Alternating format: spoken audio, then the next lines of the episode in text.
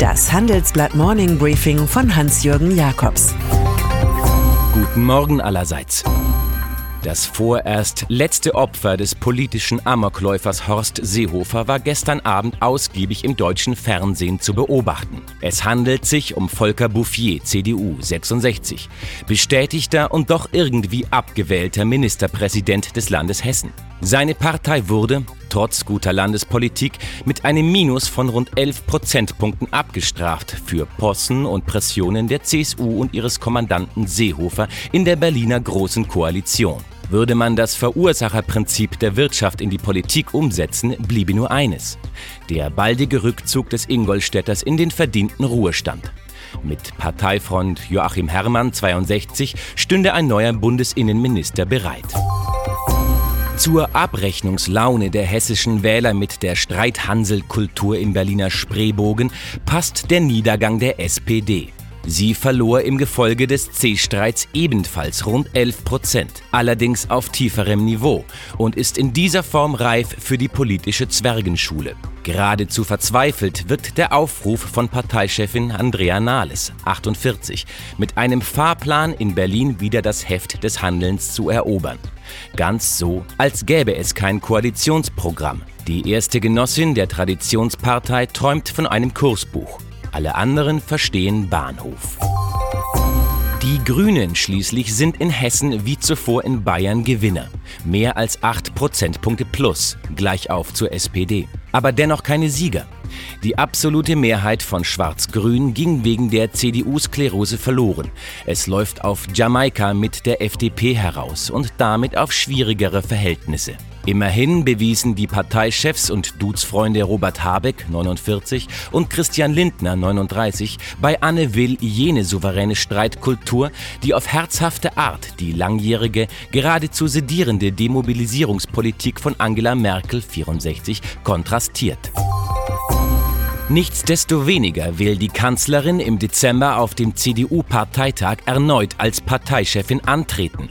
Säle für Auftritte auf Regionalkonferenzen sind offenbar gebucht. Es sei denn, jemand redet ihr den Akt der Selbsterhöhung aus und den Zwang zum Generationenwechsel ein. Zwischen Hochmut und Demut steht ein drittes, dem das Leben gehört, schrieb Theodor Fontane. Und das ist der Mut. Den größten Mut braucht es zum Verzicht.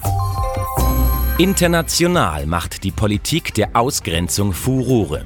Diese Politik setzt auf Rassenideologie, Militär, Big Money, Diskriminierung, Migranten, LGBT, Waffen und Sicherheit. Einer ihrer neuen Helden heißt Jair Bolsonaro, 63. Der Spitzenkandidat der sozialliberalen Partei wird mit mehr als 55 Prozent der Stimmen neuer Präsident Brasiliens. Zu seinem Wahlprogramm gehörten besserer Zugang zu Waffen und womöglich der Austritt aus dem Pariser Klimaschutzabkommen. Den meisten im Volk erscheint der rechtsorientierte Shootingstar als jemand, der endlich mit der grasierenden Korruption Schluss macht. Wobei der Trump Brasiliens eine Vorliebe für die Militärdiktatur des Landes 1964 bis 1985 beweist. Vor der Wahl hatte er eine in Brasilien niemals gesehene Säuberung angekündigt. Nach der Wahl ganz allgemein den Wandel. Wir werden das Schicksal Brasiliens ändern. Her mit der Zukunft, am besten ganz oder gar nicht. Nach diesem Motto gehen die Autoriesen VW, Daimler und BMW beim neuen Mobilfunkstandard 5G vor, wie unsere Titelstory beschreibt. In ihren Fabriken wollen die Konzerne demnach selbst lokale Netze betreiben. 5G soll der Turbo für Industrie 4.0 werden. VW möchte die Frequenzen sogar gratis, um deutsche Standorte wettbewerbsfähig zu halten. Die Netzbetreiber Telekom, Vodafone und Telefonica wollen bei so viel Gestaltungswillen mit eigenen Angeboten dagegenhalten, die sie ganz auf die Bedürfnisse der Industrie ausrichten.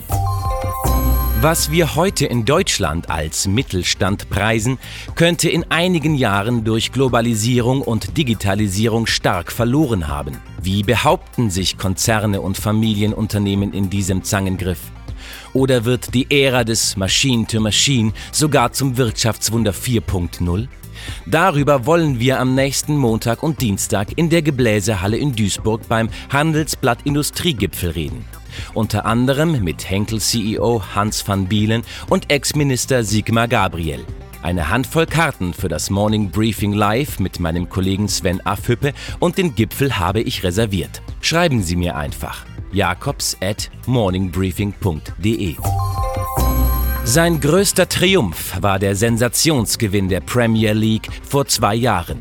Auf einmal war sein Fußballclub Leicester City vom Underdog zum Heldenclub aufgestiegen. In seiner Heimat Thailand jubelten die Massen dem Unternehmer Vichai Srivadana Prabha 60 daraufhin genauso zu wie die Fans in der englischen Mittelstadt Leicester. Gestern wurde dort bestätigt, dass der beliebte Geldgeber am Samstag nach dem Spiel seiner Mannschaft bei einem Helikoptercrash in der Nähe des Stadions starb.